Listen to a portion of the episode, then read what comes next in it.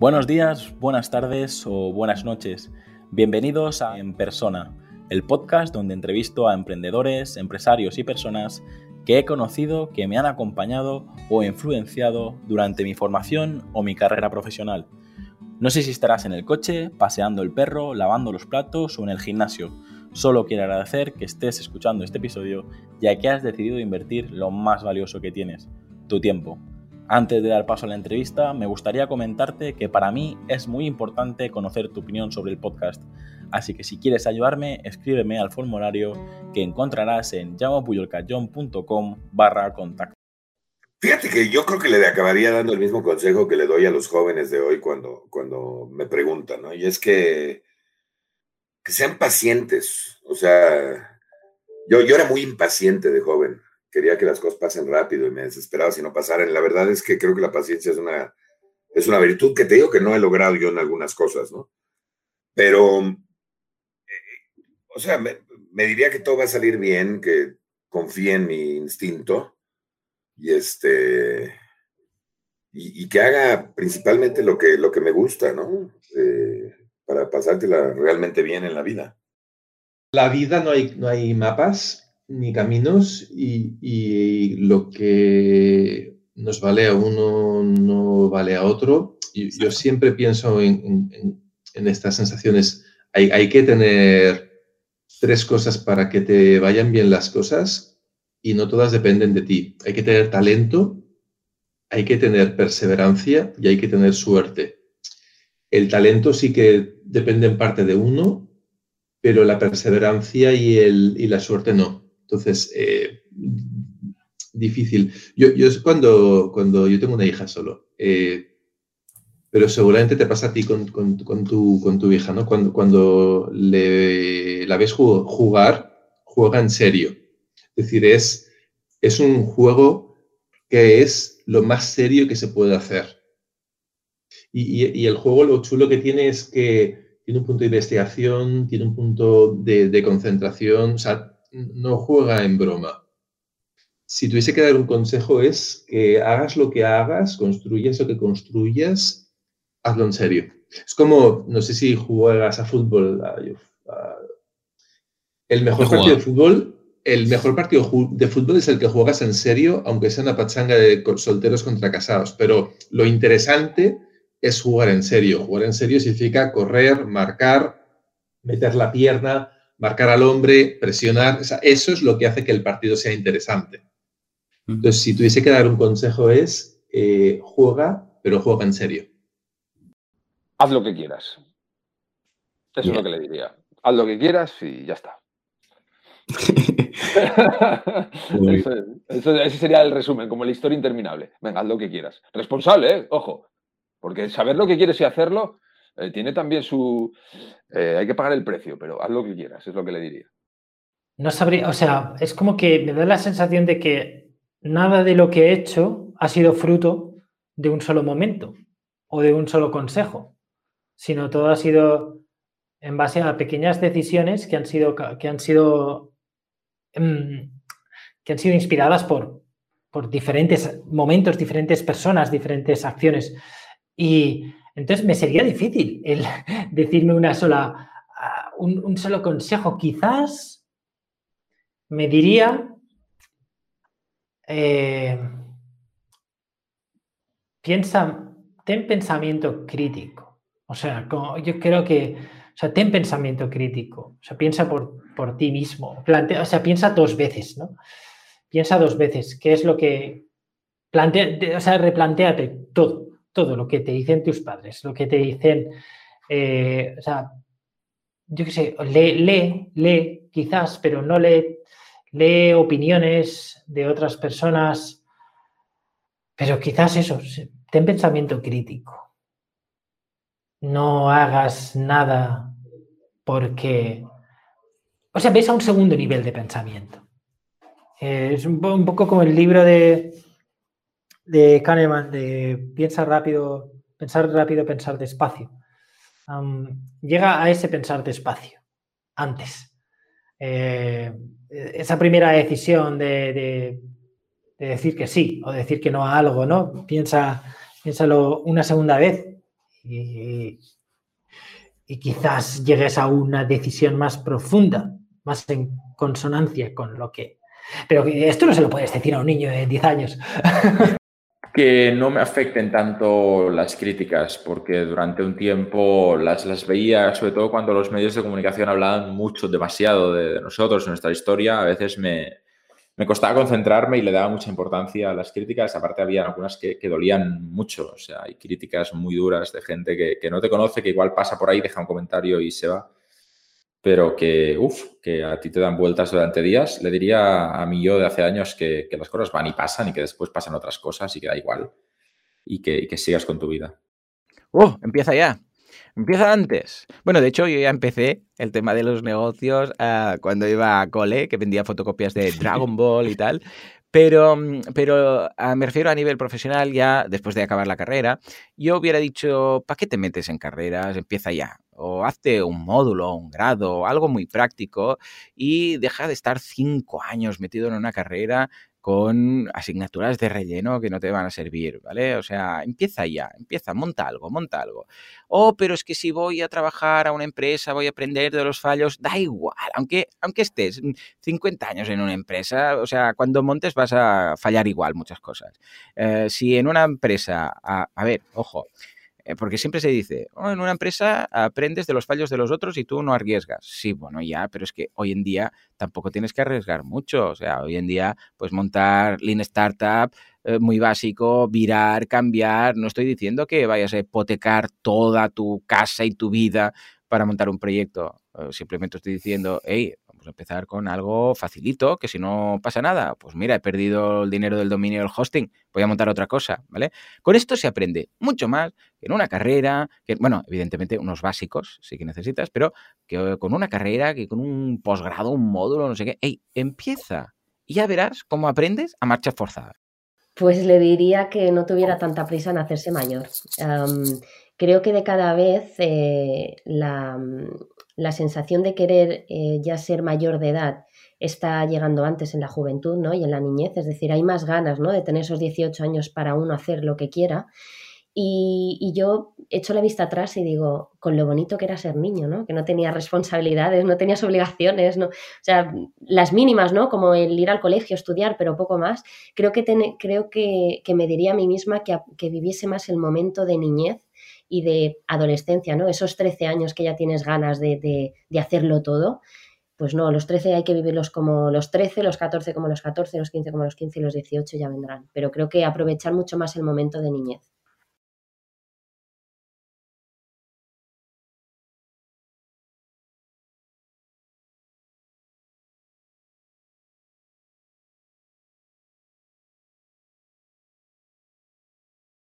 Consejo a mi yo de niño. Ocho años, nueve años. Sí, yo soy muy, muy fantasioso. Por lo de 100 años de soledad y todo el realismo mágico, yo soy muy fantasioso. Yo soy muy fantasioso. Y siempre he soñado con la máquina del futuro y regreso al futuro ha salido, no sé qué. O sea, el tener el DeLorean que viaja al futuro, eso, vamos, firmo. Pero, pero luego me acostumbro, o sea, la edad te da esas cosas de decir, sabes que está bien porque hay cosas que yo pensaba que no tenían sentido. Yo hay muchas cosas que no tenían sentido en mi vida. O sea, yo iba para, yo iba para médico. Yo de niño iba para médico. Y, y, no me dieron las notas, porque en Barcelona pedían bastante alta la, la nota de corte y, a mí me salió una selectividad horrible y, y, no entraba. Entonces, al final me metí en informática porque era, me gustaba aquello de, con, yo jugaba con un Spectrum y me gustaba el rollo, digo, pues me meto pero nunca, nunca había encontrado yo mi vocación, ¿sabes? Y entonces empecé un año, no, estuve dos años trabajando en la radio, estuve haciendo informática, que sí terminé, estuve luego con la mili, luego y estaba yo rebotando en todos esos sitios que decía yo que iba, que decía antes, que yo iba en piloto automático, ¿no? Y ese tema eh, a mí me ha desconcertado mucho decir, hostia, estoy haciendo una vida, estoy llevando una vida que quiero llevar. Por ejemplo, cuando ya crecí mucho en, la empresa, en el Deutsche Bank, donde yo trabajaba, ostras, mmm, fue a costa de familia, fue a costa de amigos, o sea, se me, se me pasaba la vida yo estaba con treinta y tantos años eh, y yo sentía, se me pasa la vida, tú, se me está acabando la vida y pues de pasta vamos muy bien, de dinero vamos muy bien, pero de vida no vamos muy bien.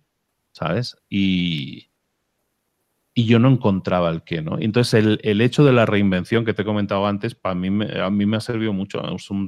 Es, de quitar el tapón y que corra el agua. Y, y, no sé, no sé, yo no le diría nada. O sea, ahora, o, le diría paciencia, ¿sabes? Paciencia. Porque al final la, las piezas del rompecabezas van a, van a cuadrar. Pero vamos, yo soy un tío muy despistado, un niño muy tímido eh, y muy desenfocado muy desenfocado. Pero lo que ha pasado es lo curioso, es que todo ese desenfoque que yo pensaba que tenía, yo me siento súper identificado siempre con Steve Jobs y es muy pedante decirlo también, pero cuando, cuando Steve Jobs da su discurso de, de clausura de, de, Stanford, era de clausura me parece, ¿no? El de clausura dice, hostias, es que yo me puse a estudiar caligrafía, ¿sabes? Cuando estaba en la universidad, estudiar caligrafía. ¿Y por qué? No tengo ni idea. ¿Sabes? Y, y, yo me siento muy identificado con ese trozo porque a mí me pasó igual. O sea, ¿por qué te pones a hacer radio? A estudiar radio y luego a hacer radio. Yo no tengo ni idea. Pero me llamaba, ¿sabes? Y lo hice. Y no sé por qué, pero igual que a, a este señor, pues eh, eh, la caligrafía le sirvió luego para crear un sistema operativo gráfico y nos ha cambiado la vida todo, básicamente. Eh, pues a mí esas cosas que yo he ido probando y picoteando en la vida me han servido para que ahora en este punto, lo que yo te decía, las piezas encajen, ¿no? Y esa pieza rompecabezas que siempre fue lo de la radio y esto no, esta pieza no encaja aquí. Y sí encaja, ¿sabes? Entonces, básicamente diría paciencia, porque al final, si sigues cosas que te apasionan, o sea, a mí la radio me llamaba, me apasionaba, no era algo mmm, sensato de hacer, pero, pero me llamaba. Y aparte, mi padre acababa de, de morir y todo eso, y yo era, o sea, tío de 17 años muy, muy perdido y me metí a hacer radio, tú. Entonces, eh, nunca sabes por qué, pero las cosas, eh, pues, se supone que tiene, hay un plan maestro en este sentido. Entonces, eh, pues parece que ser que sí lo había. Entonces, yo diría a ese chiquillo, le, decía, le diría paciencia, o sea, las, las piezas van a encajar y que lo que codifique. Si le digo ocho años a un niño de ocho años eso, vamos, va corriendo a su madre. Hay un señor que me está diciendo cosas raras. Vamos, pero, pero bueno, las cosas encajan, ¿no? Básicamente, pero eso lo sé, lo he sabido 40 años después. ¿Sabes? Entonces, es muy difícil decirle a un niño eso, ten paciencia. No, en 40 años todo pasa. Mm, complicado. Pero bueno, pero no, para todos, como mensaje para todos, decir que a lo mejor las cosas, si tú haces cosas que te apasionan, y aunque ahora no tengan sentido para ti, pero te llama a hacerlas, hazlas. Y encontrarás el sentido, encontrarás el encaje servirá, no sé, hice yo, por ejemplo, yo hice hace años cursos de lectura rápida. Y yo, ¿para qué? Pues yo no hacía eso más que por eso. Bueno, pues me ha servido el tema de lectura rápida. Yo hice hace nueve años así, me metí en un club de Toastmasters de, de oratoria. ¿Y por qué? Pues porque me llamaba el asunto. Yo no, yo no era una figura pública, yo no hablaba en público, yo no tenía nada que ver con todo eso, pero me llamaba. Y entonces empecé a hacer un curso de oratorio. Estuve haciendo un año y medio yendo a Toastmasters todas las semanas y participando en concursos y haciendo discursos humorísticos. O sea, cosas que dices, ¿esto para qué narices me sirve? Pero te sirve. Pero te sirve, porque mira ahora, la lectura rápida me sirve. Eh, lo de oratoria me sirve porque me meto yo unos discursos que no veas. Entonces, todo eso me ha servido. Todo me sirve. Y entonces, hacer cosas que te gusten, que te llamen, que te apasionen, déjate llevar. Si te gusta patinar, patina. Si te gusta eh, lo que sea, levantar troncos, levanta troncos. Te gusta pasar por el bosque, pasea por el bosque. Si te gusta oratoria, haz oratoria. Si te gustan los libros, los libros y a ver, luego ya le buscaremos el encaje, pero déjate llevar. Entonces, en ese sentido, creo que es algo que, que, no se dice habitualmente. La gente está como muy, muy encuadrada en lo suyo, los millennials ya vienen con otro rollo, pero, pero es importante que lo hagan. Es importante que lo hagan porque al final ese, ese rompecabezas se puede, se puede armar de una, de una forma que a lo mejor no te pensabas. Si esta pieza que dices, ¿para qué narices dice yo escalada? Pues a lo mejor te sirve. ¿sabes? Entonces nunca sabes, nunca sabes. Entonces sí los animo mucho que, a que sigan explorando y al niño ese, pues que paciencia y explora. Pero bueno, ya lo hizo ¿eh? por sí mismo, entonces. Está bien. Lo tengo muy claro porque esta es la última pregunta que yo le hago siempre a mis ¿Sí? entrevistados en el podcast. Y sí, sí, sí. Y, y, yo a mi yo del pasado, ¿no? A mi yo de niño, yo, yo le diría, vea por todas, reviéntalo y todo va a ir bien. Ah, si todo va a ir bien. Vamos con. Todo va a ir bien porque si tú sales a reventarlo, o sea, si tú vas a sales a por todas, si tú pones toda la puta carne en el asador, rara vez va mal. Rara vez va mal, pero hay, que ponerla toda. ¿eh? Lo que tú decías antes, hay que saltar, no te puedes quedar en medio, a medio de camino. Efectivamente. Sé paciente contigo mismo. Quiérete mucho y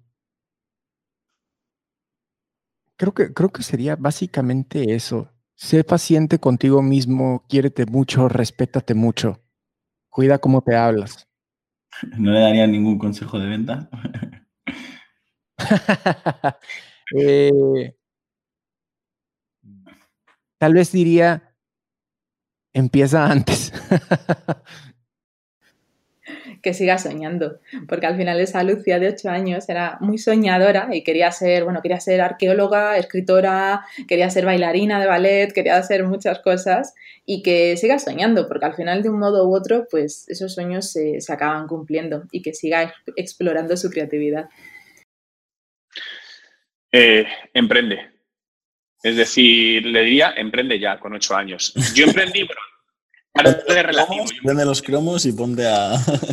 sí, por ejemplo, eso es emprender. Es decir, yo realmente mi primer negocio lo, emprendí con, eh, con 24 años el negocio oficial, pero emprender, que viene a ser esas cosas, empecé antes, ¿no? Pero yo... Eh, de hecho, si tuviese un hijo de 8 años, le diría, emprende. Es decir, como sea, lo que tú dices, cambia cromos, busca maneras de activar tu mente para empezar a crearte aquello o hacer aquello que te guste y que eso se pueda convertir en una forma de vida. Que persistiera en las cosas. Es una cosa sobre la que he reflexionado mucho, tío, y me acuerdo. Eh, mira, me apunté de pequeño a jugar fútbol porque me encantaba, ¿vale? Eh, y los primeros entrenamientos siempre eran correr. Correr, porque claro, al final, pues un niño tiene que coger un poco de forma física. Yo creo que es una buena forma de educarlo en el esfuerzo también y correr, correr. Menos pelota, más correr. Y progresivamente era un poco más pelota y luego menos correr, ¿no? Pero al principio era mucho correr y lo dejé. Dije, yo no venía aquí a correr, yo venía aquí a jugar a fútbol. Yo lo dejo. Me apunté a tenis. Venga, eh, vamos a jugar a tenis, no sé qué. Y yo jugaba al tenis en mi patio, le daba a jugar frontón, a la raqueta y yo cogía la raqueta. Pero yo, como sabía darle, entonces las primeras clases de tenis eran, venga, vamos a coger el mango así, no sé qué. Y yo decía, pero si yo aquí venía a jugar tenis, no voy a aprender a coger el mango. Eh, y venga, y me borré a las cuatro o cinco clases, que yo no quiero aprender a coger el mango, que yo ya sé coger la raqueta, eh, yo venía aquí a jugar al tenis, yo quiero aprender a... Me borré. Esto te lo digo en un espacio de 5 o 6 años, no fue de un día para otro, pero así fue un poco todo. Me apunté al baloncesto. Se me daba genial. Em, empecé a jugar con el equipo de cadetes, me subieron a los juveniles y yo chupaba banquillo. Porque claro, yo era cadete y me iba con los juveniles. Lo normal, no sé qué sea LeBron James o una máquina, es que chupes banquillo. Pero claro, tú tienes 15 años y tú lo que quieres es, si te vas un fin de semana por ahí, te coges un autobús y te vas a ir por una carretera a un pueblo perdido, la mano de Dios, dos horas, para chupar banquillo todo el partido. Yo quería jugar baloncesto y no quería chupar banquillo y lo dejé. Y eso me ha pasado con un montón de cosas, tío. Y dije, y, ahora gracias, pues mira, gracias al estoicismo y a la disciplina también lo estoy aprendiendo. Y, es lo que hemos hablado antes. Digo, no lo dejes. Si, si, yo hubiera seguido jugando a fútbol, a mí, a mí se, me se me anda bien un montón de deportes, porque he probado un montón de deportes, pero no soy ni muy bueno en ninguno porque siempre los he dejado en plan de, a mí no me gusta correr, yo quiero jugar a fútbol. Pero Pepe, tío, para jugar a fútbol tienes que estar en forma, tienes que correr. O sea, no puedes... Eh, Zidane decía que para qué va a correr si puede pasar el balón, que el balón corre más rápido. Digo, ya, pero tú no eres Zidane. O sea... Eh, y mira, me ha pasado con el fútbol, me ha pasado con el tenis, me ha pasado con el baloncesto y a saber con cuántas cosas más y cuántas cosas sería capaz de hacer si no hubiera dejado. Entonces, el consejo que le diría a, a mi niño es, a mi yo niño sería persiste, tío, no lo dejes todo porque a la primera de cambio no lo dejes. Eh, muy resumiéndolo mucho, eh, deja, de, deja de ver la tele. Lo que pasa es que le explicaría por qué y le intentarías enseñar eh, el futuro y, lo que se puede conseguir cuando empiezas a hacer cosas extra que nadie te pide. Cuando empiezas a, a, invertir el tiempo, pasas de, de, llegar a casa cansado y ver la tele, que todos tenemos derecho también a hacerlo, pero eso le, le- le robas todo, lo- a, to- todo- a todos los días, le robas 15, 20 minutos, una hora y empiezas a hacer algo más. Muy bien. ¿Le dirías que estudia arquitectura o no? Depende de lo que quisiera. Eh, de- depende. Eh, si ahora volviera atrás en el tiempo, no lo haría. De hecho, probablemente no estudiaría ni en la universidad. Pero cuando tomé la decisión, no fue una mala decisión. Lo que pasa es que las cosas cambiaron. Pues le regalaría mi libro, si tuviera 8 o 9 años. Le regalaría mi libro y decir, mira lo que vas a ser más, de más mayor, porque sigo siendo un niño sin pelo y, no voy a dejar de ser niño nunca. Es decir, eh, le, le regalaría mi libro y decir, déjate, no te preocupes tanto, no te agobies tanto, vive el momento que no pasa nada. Es decir, ¿de qué te sirve cuando has tenido eh, y estabas preocupado por perderlo? ¿De qué sirve cuando no has tenido que estabas preocupado por tenerlo? No sirve de nada, ni una cosa ni la otra. Lo que sirve es el momento y, y- y pequeño Cipri. eh, pequeño Cipri, apréndete el libro, que es el libro de tu vida, y si puedes, en vez de haberlo escrito a los 51, a ver si eres capaz de construirlo y escribirlo a los 11 años. Así serás el primer bestseller con 11 años. Eh, Marica, no tome guaro, no tome ron, no tome nada. Eso le va a gustar demasiado, no tome. ya, sea feliz, pero no tome. Pues le diría, confía más en ti, porque tienes un potencial increíble. Pero ese, eso eres tú y todos. Cada ser humano tiene un potencial increíble. Y, y depende de uno, de uno mismo, sacarlo o no. Y hay gente que no saca ni un 2% de lo que lleva adentro y de lo que puede aportar al mundo. Y otros que sacan muchísimo más. Entonces me animaría desde antes a confiar en que tienes ese poder, que no es un poder irreal, no es que puedas volar ni que puedas hacer cosas imposibles. Por supuesto, el ser humano tiene limitaciones, debe de conocerlas para no estrellarse con paredes y, y realmente abrirse la cabeza. Entonces no puedes querer lo imposible, pero puedes llegar mucho más lejos de lo que normalmente crees que puedes llegar. Y tener esa confianza desde el principio de que, de que tienes fuerza, de que tienes creatividad, de que tienes eh, capacidades suficientes para recorrer caminos que ahora crees imposibles y, empezar desde antes creo que hubiera sido genial. Mira, yo solamente hay dos momentos en mi vida que considero que cuando la gente te dice, no, pero los errores se aprende y no hay que, yo no borraría nada de lo que, pues mira, yo el accidente que me dejó con la espalda hecha mierda me lo habría evitado. O sea, por supuesto que me ha dado muchas eh, lecciones después, pero hombre, podría haberlo evitado o haberlas aprendido de otra manera, que no haya supuesto todo lo que me ha supuesto desde entonces. Entonces yo le diría, no te vuelvas a acercar al mirador desde el que, desde el que me caí, no, no te acerques, ¿vale? Y con eso ya te puedo asegurar que mi vida habría sido bastante mejor. Y luego, eh, eh, atrévete a querer más. Porque querer más no en el sentido de ambición, sino en el sentido de, eh, a mí, yo encontré el, el amor de mi vida, luego, este tipo de cosas son las de siempre, ¿no? Dure lo que dure, que es algo que mucha gente luego dice cuando hablas de, cuando yo hablo de mi pareja o tal, la gente dice, ya, pero tú hablas así y si mañana se acaba, vas a quedar mal. Y yo digo, no, no, no. Porque yo, yo tengo claro que la persona que está conmigo ahora mismo es el amor de mi vida. Aunque durase un año más o aunque durase seis meses. Yo soy consciente de que lo que tengo con ella no lo he vivido con nadie antes. Entonces ya está. Cada día que pase voy a celebrar que está pasando. No, no voy a ir a más. Así debería ser siempre.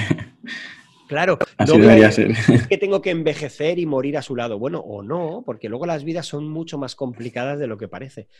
Pero yo te aseguro que si son tres meses más, pues los tres meses los celebraré. Y si son seis años, pues, pues mucho mejor, lógicamente, viviré seis años. Pero lo que iba con esto, fíjate, yo creo que después de un, de un mal amoroso que tuve, eh, siendo, bueno, pre- precisamente fruto de este accidente que yo tuve, eh, no me había atrevido o no me había permitido volver a amar al 100%. O sea, mm, dejarme... Y creo que eso al final nos hace daño. Mm, va- Vamos viviendo con, con, eh, escudos, con corazas, con, creencias de gente que nos va a hacer daño, etcétera. Y al final hay que dejarse querer más y querer más. Y importante, y habrá gente que nos haga daño. Y va a haber gente que nos va, que nos va a lastimar. Pero al final yo siempre digo, mira, el que te lastima va a cargar con la mochila de la culpa. Él es o ella es la responsable de, eso mientras que tú realmente hayas dado lo mejor de ti. Ahora bien, no te quedes donde te están lastimando, claro. O sea, eso está claro, ¿no? Pero sí, sí, yo creo que, fíjate, esas serían las dos respuestas. Pero si me te das a elegir a una, que invierta en Tesla o que invierta en... o que invierta en Monster, la bebida energética Monster, que, que realmente poco se habla de ella como valor en bolsa y ha crecido un 2.500%. O sea, que no está nada mal tampoco, ¿eh? Ve, no estudies periodismo y eh, vea la carrera de development, de, de informática. No me quiero poner demasiado profundo, pero mm, porque tengo cierta tendencia a ser intensito, pero a ver, hay muchos consejos que daría ahí, desde los más prácticos que tienen que ver con... em, mira que fui muy friki, ¿eh? pero incluso sé un poco más friki aún, profundiza un poco más porque eh, muchos de mis friquismos de, de, la niñez acabaron siendo no solo mi trabajo, sino eh, eh, un elemento diferencial en mi marca personal, como tú decías, o en, mi disfrute de la vida. Em, pero voy a ir a, un, uno un poco más emocional y transversal. Em, hacía una reflexión hace no mucho, eh, a raíz precisamente de, que se cumplieron 14 años de, de, la muerte de mi padre. Y es em, que yo no llegué a conocer a mi padre como persona en el sentido de que cuando él murió yo tenía 23 años. Eh, y creo que la relación que tienes de niño, de adolescente y de joven con tus padres no es necesariamente la misma que tienes de adulto. Eh, eh, él era una persona introvertida, yo, aunque hable mucho, también lo soy. Eh, entonces hay mucho que me quedé con ganas de, conocer de él, ¿no? Y yo creo que el consejo que le daría a, a mí yo de niño es em, interésate un poco más por tus padres, eh, pasa más tiempo con ellos y no seas tú el centro de la relación, no seas tú el ombligo de esa relación, que es lo que solemos ser cuando somos niños, ¿no? Es genera, conóceles mejor, ¿no? Eh, porque nunca sabes cuándo se va a acabar esa oportunidad. Em, lo digo con cierta pena, pero no, no en el sentido de, de, fustigamiento, pero sí como aprendizaje, ¿no? Y es algo que intento corregir con mi madre, con la que sí que tengo la oportunidad de, de, de seguir conociéndola, ¿no? eh, que a veces los padres son eso, los padres, y no les vemos tanto como la persona, sino como esa figura. Y creo que se puede romper esa barrera y cuanto antes lo hacemos, eh, más aprovechamos y más conocemos a, las personas que al final son tan, tan importantes en nuestra vida, ¿no? Bueno, eh, yo creo que le diría tranquila, todo va, todo va a ir bien, ¿no? Porque yo creo que era una persona, he sido de, de, pequeña y luego en general en mi vida siempre he sido como muy miedosa y luego siempre me he ido como demostrando que, bueno, que el miedo es algo normal, que es habitual, que, que no tener miedo nunca eh, no es humano porque al final es una emoción básica que tenemos.